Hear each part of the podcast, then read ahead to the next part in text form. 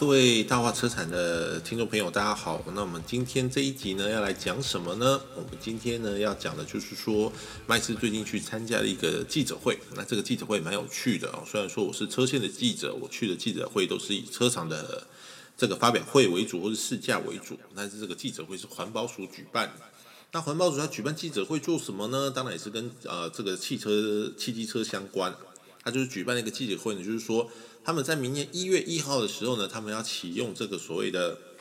呃噪音照相取缔功能哦。那这个功能呢，其实简单的说起来，它大概就是等于就是环保署的这个移动式测速照相了，就是环保署的移动测速照相。那只是说呢，环保署嘛，它就是管噪音的。那环保署管噪音这个问题呢，我觉得可能有很多的听众朋友他可能会有一点点奇怪，就是说呢，那为什么环保署他要今天他要去办一个这样的记者会来抓这个？我们要知道呢，就是啊，这也是个法律的小常识啊，就是说呢，我们如果说骑机车或者说开车在路上遇到警察，他跟你讲说，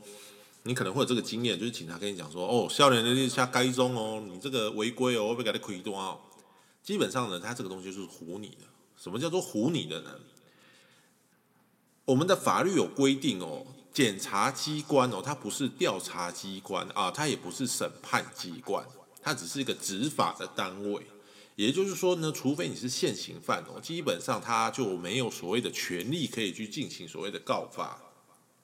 尤其在这个车辆监理的这一块，我们要知道，我们车子有没有改装，并不是警察说的算。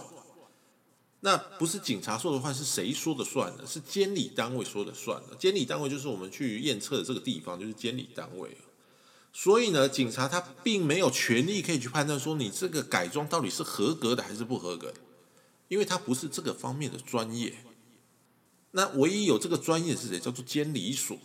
所以你会发现，到了后期的时候呢，因为现在大家对于法律的素养越越来越高了。所以现在警方在临检的时候呢，他们叫做所谓什么？他们叫做所谓的联合稽查，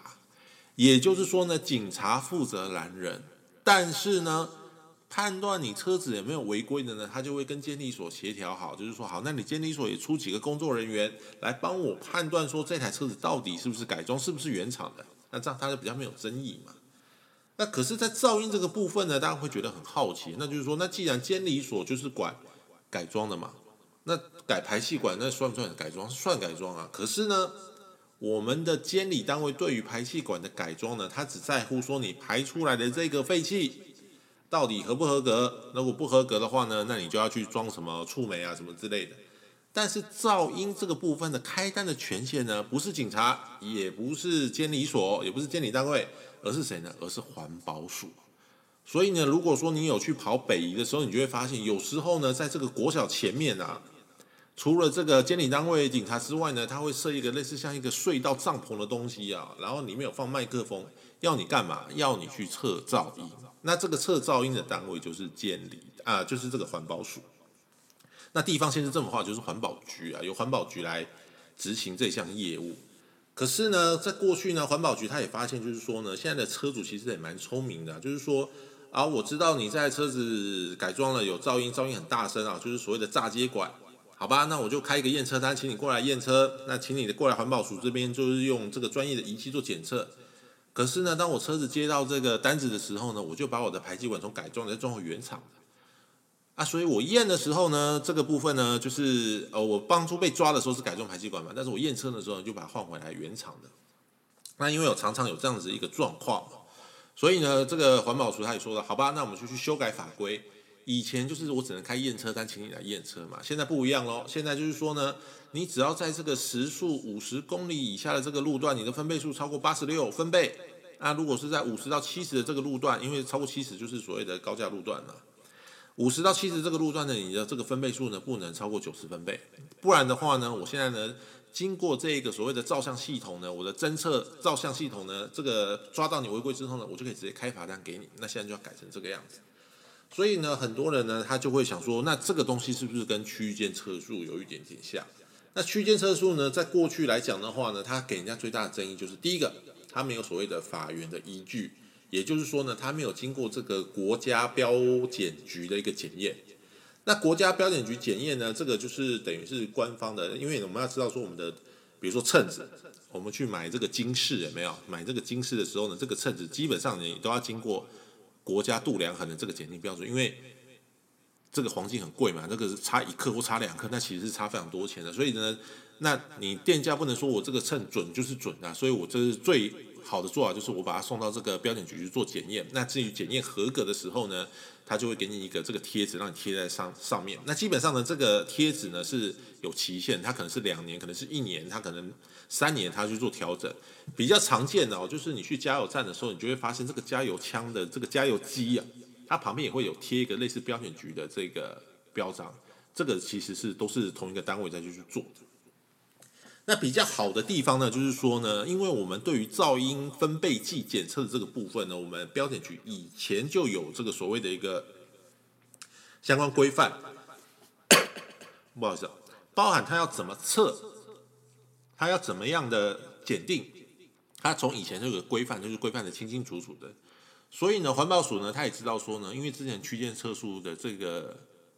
适宜性啊，被人家骂爆了。被骂爆呢之后呢，他就这次他就强调说呢，我们这个东西呢，你要装这个所谓的呃照相型的这一个取缔系统呢，我们所用这个分贝数呃分贝计呢，一定要用这个最高等级的，就是 Class One 的这个等级的。此外呢，我们要送到标检局做检测，我们出厂前就要做检测。你如果出厂前没有办法做检测，没有通过的话呢，那基本上你这一台的这一个机器呢，你就不能作为开单使用。OK。所以呢，那我发给你这个到了各单位去直接执行的时候呢，我每两年的时候呢，你还要再送回标准局再做一次所谓的归零啊，就是做一次校正。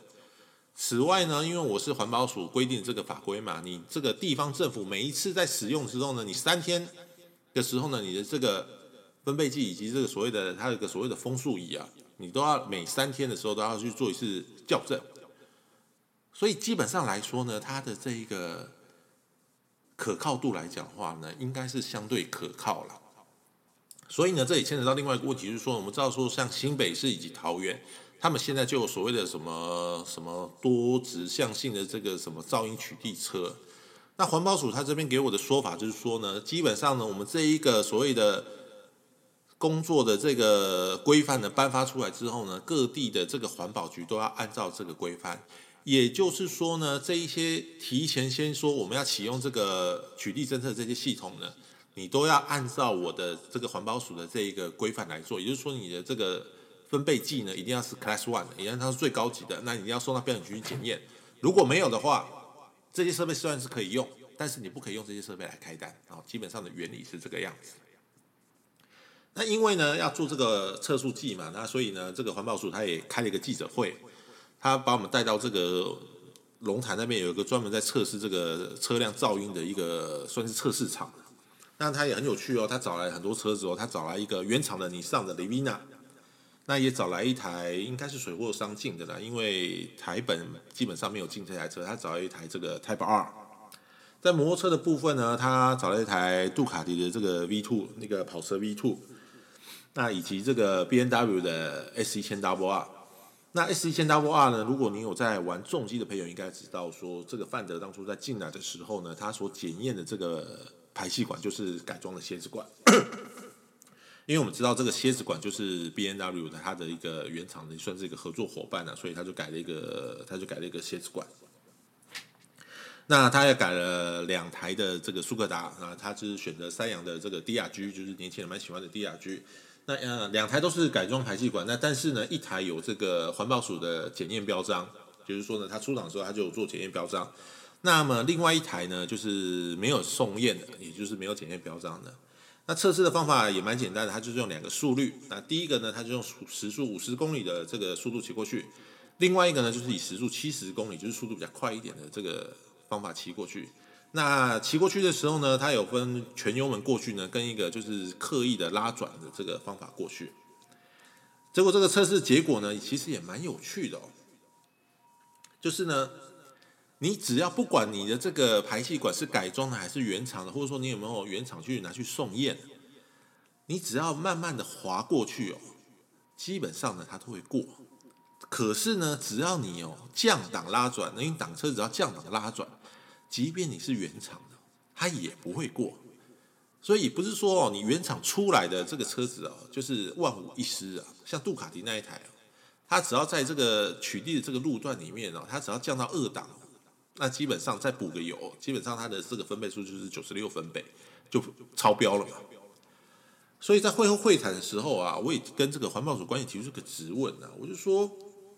我说当然你们检测的这个设备看起来相当是比区间测来讲说话是严谨多了，可是我有一个问题啊，就是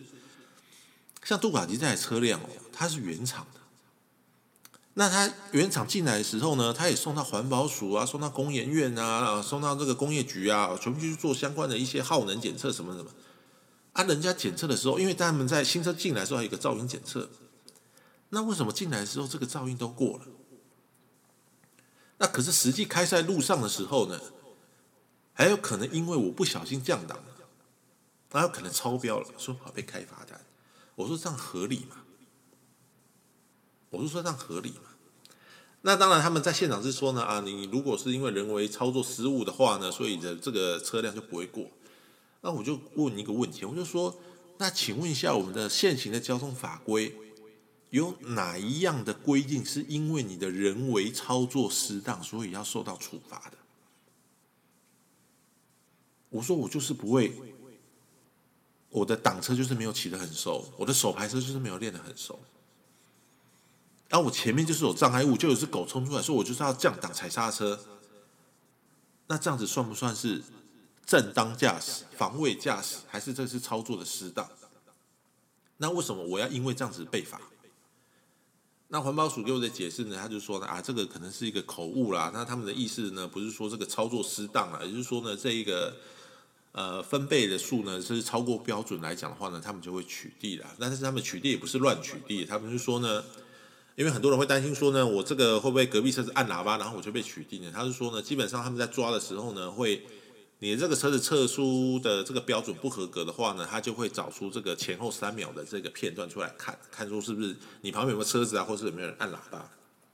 然后如果说有这个状况的话呢，他们就会把这个条件给排除的。那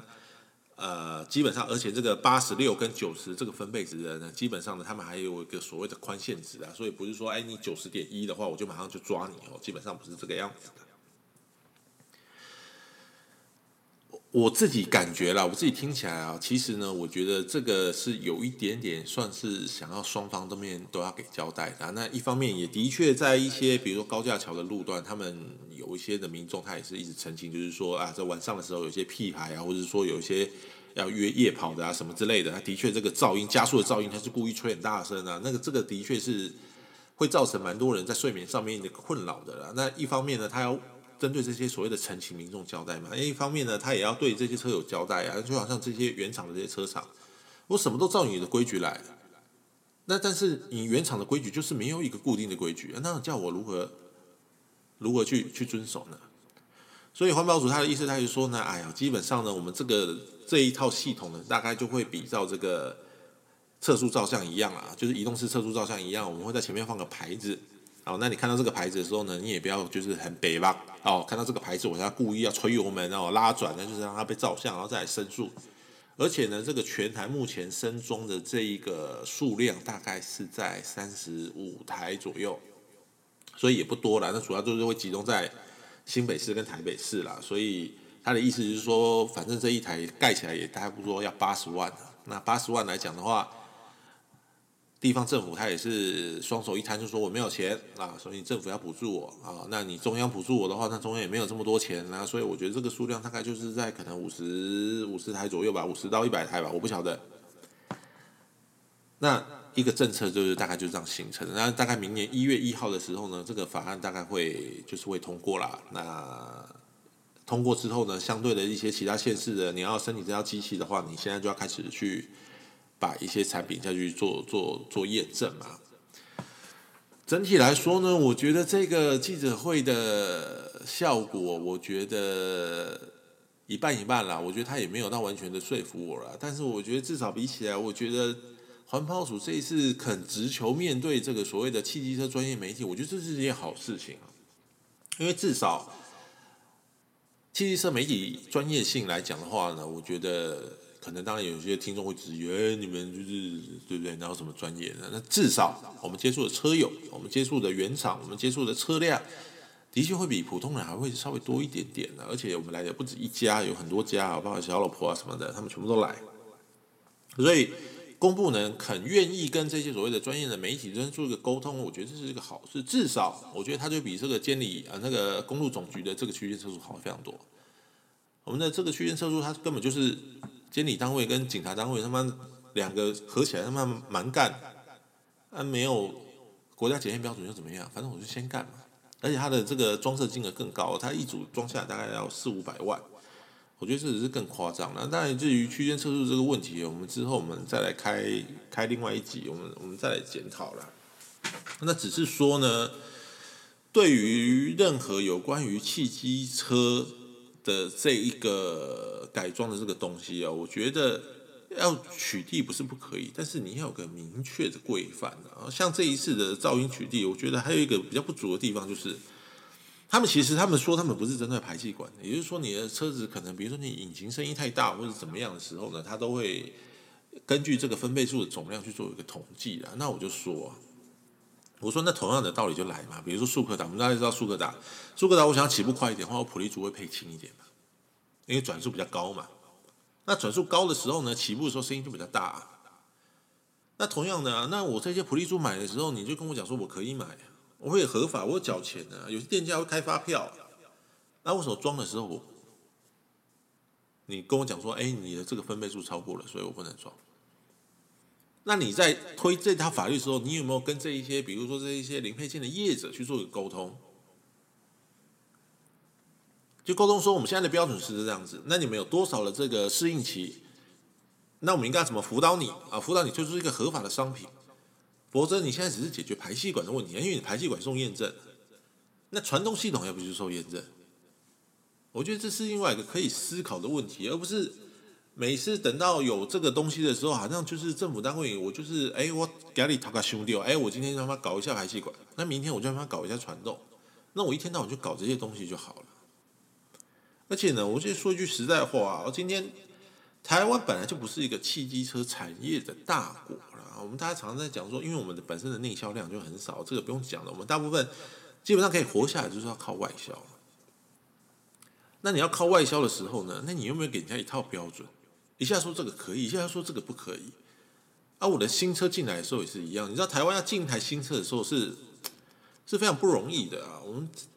就刚才我们提到一个超跑了，我跟里面一个工作人员讲，大家聊到，我说你们会还会进这个车？他说不会。我说为什么？他说这台车子啊，全台湾进来大概四五十辆左右，然后啊赚的钱不多了，他搞的全身上下都是新啊。所以他们上面就交代，以后不要再搞这种事情，就专心的啊，就是卖其他好卖的产品就好了。那这个道理就是在这样子。你也知道，包含我们这个所谓的排气管哦，大家也知道说，我们的排气管都要装防烫盖嘛。在过去，那很多车子原厂没有防烫盖啊，怎么办？我的这个重大型重机的这个排气管，我原厂车就没有防烫盖。那所以这个水货上的叶子他也蛮聪明的，他就是做一个假的嘛。他就做一个这个所谓的什么类似像一个铁片啊，然后就用束带绑着，把它拿去验，那基本上也可以验过了。那可是像啊像本田啊，像这些比较大厂的，他没有办法干这种事情。所以呢，比如说我今天要卖一台车子，我的原厂是没有防撞盖的，我为了这个符合台湾的法规，哎，他这个东西是要回到日本去开模制造的，那可能这个开模费就是要一千万、几百万下去开，就一个防弹盖而已。那如果你是商家的话，你看我们大家都是想说啊，你看这个店家就是要赚很大无良啊什么之类的，因为这个法规，所以这些厂家回去开模，那这个费用算谁的？那日本原厂他会想说，那你台湾一年到底是卖几台车？我值不值得在你这块市场，然后再多花个一千万去开模去做一个防弹盖？当然这是以前的法规了，我们现在的法规就没有。原厂的车辆，只要是你原厂提出证明说你就是没有防烫盖的话，那基本上原厂的这一个排气管它就不受这个防烫盖以及这个排放角度的规定这个是原厂的哦，你不要以后。听到这期节目之后，你就说，哎，我这个听麦斯大货车展说这个排气管现在没有受到，假如我是讲是原厂进来验车的时候用这样子验，基本上呢，监理所他就说，好吧，那就是用原厂的标准为准。好，那你不要拿后面的改装管说我去改个环啊供啊，我去改个什么什么蝎子管啊，那为什么这个就不行？好，只限原厂的哦，原厂当初进口的时候。他在监理所拍照留下的记录是怎么样的管子的话，那就是按照这个管子下去验。所以啦，我觉得最后啦，我想讲了，就是说台湾这个地方来讲的话，我觉得我们的这个资源哦，没有比别人多了，但是台湾人就是比别人努力嘛，所以我们做出也蛮多其实蛮好的产品。但是呢，我觉得政府单位也不应该用这种所谓的冲业绩的心态啊，就觉得说，哎。好像我他妈搞一个新的东西之后，哎，如果成功的话，是不是还可以拿个这个模范公务人员奖？那我觉得，如果是用这种态度的话，就不是很对了。就是，